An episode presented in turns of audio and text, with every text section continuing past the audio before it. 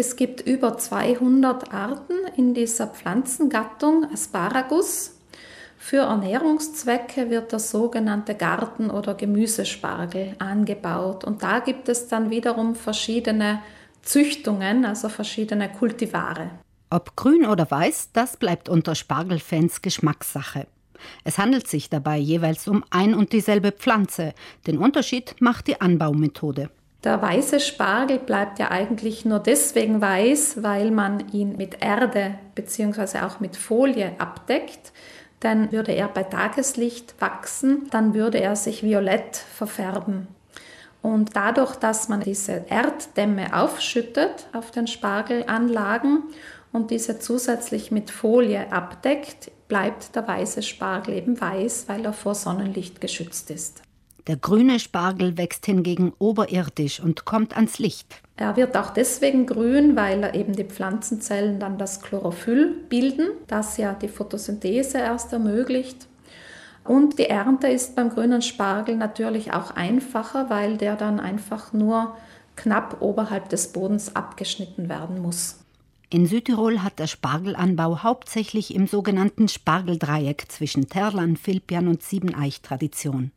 Daneben wird er auch noch in anderen Landesteilen angebaut. Hauptsächlich im Etzstahl, weil da einfach der Boden eine optimale Qualität aufweist. Also der Boden ist da eher sandig, aber trotzdem nährstoffreich, humös. In Kastelbell beispielsweise wird auch Spargel erzeugt und meines Wissens auch im Unterland, in der Gegend von Auer und ich glaube auch in Tramin.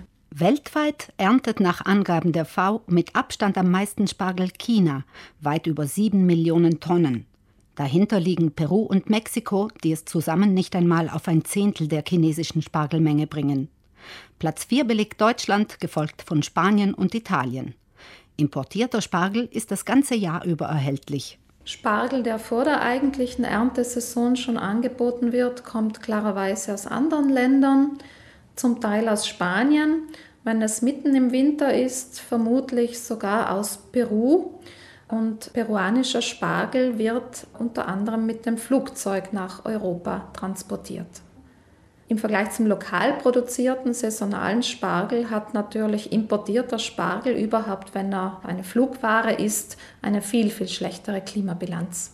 Wer sich für den Spargelanbau entscheidet, egal ob im eigenen Garten oder im großen Stil zum Verkaufen, braucht vor allem viel Geduld. Im ersten Jahr werden die Jungpflanzen eingesetzt in die Erde, die treiben dann Wurzeln aus, aber erst im zweiten Jahr wachsen dann die ersten Spargelstangen, die man dann auch ernten kann, wobei die Ernte im zweiten Jahr wirklich noch sehr, sehr bescheiden ausfällt.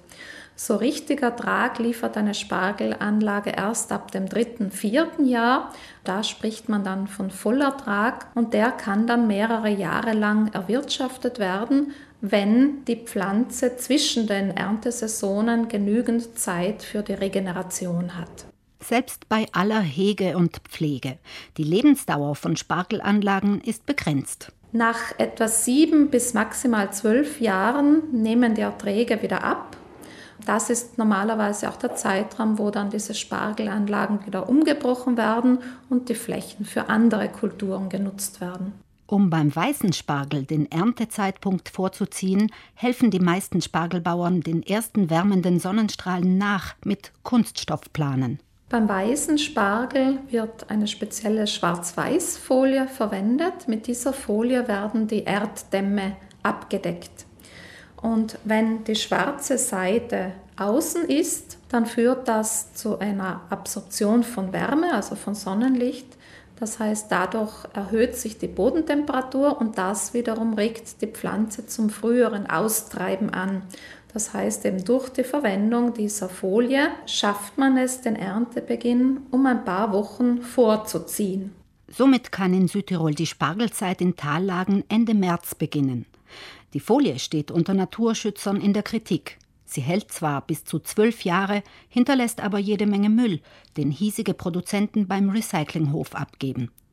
Wer folienfrei angebauten Spargel sucht, kann bei Bauern in seiner Nähe nachfragen.